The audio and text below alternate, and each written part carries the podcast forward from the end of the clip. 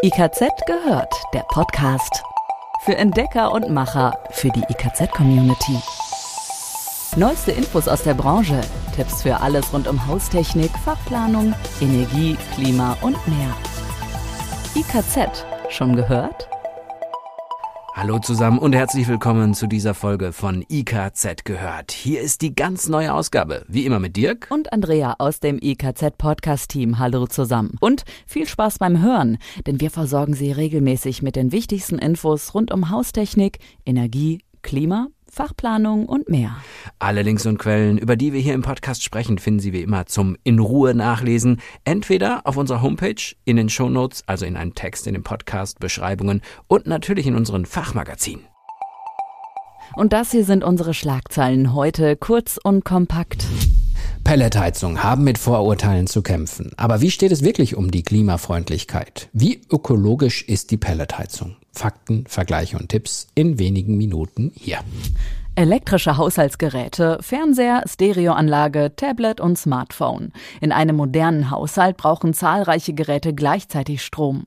Aber nicht nur im Haushalt, auch in Garagen, Kellern und im Außenbereich sollte für jedes Gerät bei Bedarf eine freie Steckdose verfügbar sein. Und in immer mehr Haushalten muss inzwischen auch das E-Bike oder ein E-Scooter geladen werden.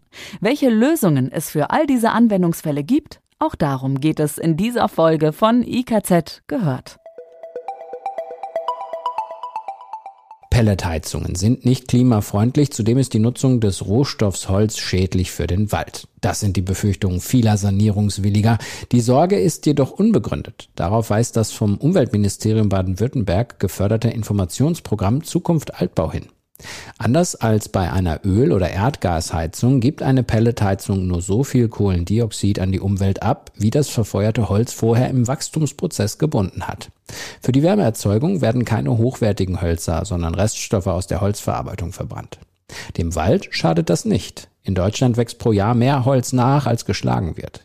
Damit das Gleichgewicht nicht kippt, können allerdings nicht alle Gebäude mit Pellets beheizt werden. Pelletheizungen sollten vor allem für Gebäude in Betracht gezogen werden, die nicht vollständig gedämmt werden können. In ihnen ist ein höheres Temperaturniveau für die Heizung erforderlich. Das macht beispielsweise den Einsatz einer strombetriebenen Wärmepumpenheizung ineffizient und daher nicht ratsam. Der größte Vorteil von Pelletheizungen und Holzheizungen generell, ihre CO2-Bilanz ist gut. Bäume binden beim Wachsen durch die Photosynthese so viel Kohlendioxid aus der Atmosphäre, wie nachher durch den Verbrennungsvorgang wieder in die Atmosphäre abgegeben wird. Der Wald entnimmt der Luft für jeden Kubikmeter Holz rund eine Tonne CO2. Wird der Kubikmeter verbrannt, wird das CO2 wieder freigesetzt, sagt Gerhard Freier von der Ingenieurkammer Baden-Württemberg. Dies ist auch der Fall, wenn das Holz im Wald verrottet. Erdöl, Erdgas oder Kohle dagegen geben beim Verbrennen zusätzlich CO2 in den Kreislauf ab.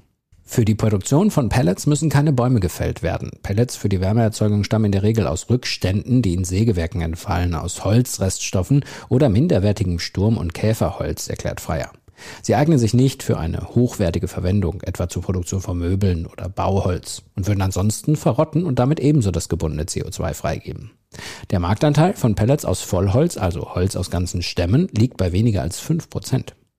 In Deutschland werden hauptsächlich heimische Pellets verfeuert. Pellets aus dem Ausland haben heute nur einen geringen Marktanteil. Die Sorge vor einem Schrumpfen der heimischen Waldfläche durch die aktuelle energetische Holznutzung ist unbegründet. Rund ein Drittel der Landfläche ist mit Wald bedeckt. Dieser Anteil wächst derzeit. Die Waldfläche hat zwischen 2016 und 2018 im Vergleich zum Zeitraum 2004 bis 2015 um sieben Prozent zugenommen. Effizient sind Pelletheizungen ebenfalls. Während bei einem herkömmlichen offenen Kamin im Wohnzimmer nur rund 15 Prozent der erzeugten Wärme an den Raum abgegeben werden, sind es bei einer modernen Holzpelletheizung im Keller bis zu 95 Prozent. Auch bei den Feinstaubemissionen sieht es im Vergleich zu anderen Holzöfen meist gut aus. Aktuelle Pelletheizungen stoßen im Idealbetrieb unter 20 Milligramm Staub pro Kubikmeter verbranntes Holz aus. Bei den alten Kaminen oder billigen Kaminöfen ist es in der Regel ein Vielfaches davon und deren Holzverbrennung belastet vor allem städtische Gebiete mit Feinstaub. Ein Nachteil von Pelletheizung im Vergleich zu einer Gas- oder Ölheizung erzeugen die Kessel rund zehnmal so viel Feinstaub. Allerdings müssen diese Zahlen ins rechte Licht gesetzt werden. Laut Zahlen des Umweltbundesamtes macht der Anteil von Pelletheizung an der bundesweiten Feinstaubbelastung gerade einmal 0,3 Prozent aus. Wir alle brauchen viel Strom für den Haushalt, das Handy, das E-Bike oder E-Auto. Deswegen geht es jetzt um Steckdosen mit Mehrwert für mehr Komfort und Sicherheit. Und dazu sagt André Klauke von der Initiative Elektro Plus, Mehrfachsteckdosen und Verlängerungskabel sind immer nur Notlösungen. Sie stellen vor allem bei älteren Häusern ein Sicherheitsrisiko dar, weil deren Elektroinstallation nicht auf die nötige Stromlast ausgelegt ist. Sprich, bei einem Neubau oder einer umfassenden Sanierung sollten die Verantwortlichen vorausschauend planen und die Zahl der Steckdosen so anpassen, dass es passt.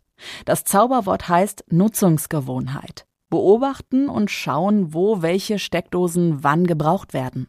Und praktisch sind dabei Steckdosen mit Zusatzfunktionen.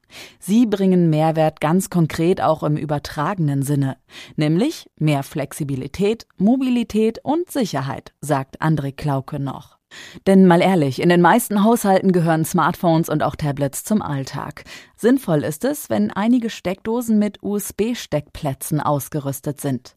In diese Steckdosen sind neben der handelsüblichen Schuko-Stromversorgung ein oder zwei USB-Anschlüsse in die Abdeckung integriert.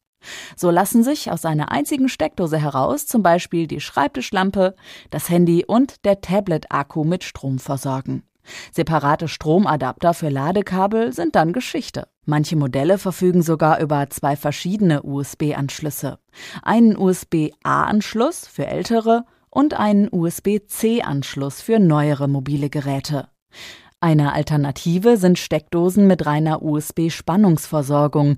Sie verfügen in der Regel auch über eine Schnellladefunktion. In der Garage, im Keller oder im Außenbereich sind Aufputzsteckdosen eine gute Lösung. Sie sollten spritzwassergeschützt, witterungs- und UV-beständig sein. Mittlerweile gibt es beispielsweise auch zum Laden von E-Bikes, Pedelecs oder E-Scooter sichere, speziell gekennzeichnete Schuko-Steckdosen mit Klappdeckel, damit eben nicht sofort Staub oder Schmutz reinkommt. Und damit sich nicht jeder einfach so draußen am Strom bedienen kann, können diese Steckdosen für den Außenbereich mit einem Sicherheitsschloss ausgestattet werden. Und wir gehen wieder in den Innenbereich. Hier ist sehr praktisch ein helfendes Licht ins Dunkel bringen Steckdosen mit LED-Orientierungsleuchte. Das kleine indirekte Licht macht es nachts sicherer, im Haus oder in der Wohnung unterwegs zu sein. Und für hohen Berührungsschutz sorgen spezielle Steckdosen mit integriertem Shutter. Er ist Teil der Steckdosenabdeckung und bleibt so lange verschlossen, bis ein Stecker ordnungsgemäß eingeführt wird. Andere Gegenstände können also nicht reinkommen und das kann natürlich Stromunfälle im Haushalt verhindern. Mit Blick auf die Sicherheit zahlen sich, vor allem in Bad oder Küche, Steckdosen mit integriertem Fehlerstromschutzschalter aus. Der Vorteil? Der Schutzschalter nimmt im Bruchteil einer Sekunde nur die jeweilige Steckdose vom Strom und nicht den gesamten Stromkreis. Kühlschrank oder Beleuchtung bleiben also angeschaltet. Und zum Schluss noch kurz ein Tipp für weitere Infos. Die Broschüre Raumplaner der Initiative Elektro Plus gibt Hinweise und Empfehlungen zum Ausstattungsumfang der elektrischen Anlage bei Neubau oder Grundsanierung. Den Link zur Broschüre finden Sie in den Show Notes, also in der Beschreibung dieser Podcast-Folge. Das war's diesmal von uns, von dem Podcast-Team. Bleiben Sie dran, bis zum nächsten Mal. Tschüss. IKZ gehört. Jetzt reinklicken und noch mehr entdecken. www.ikz-select.de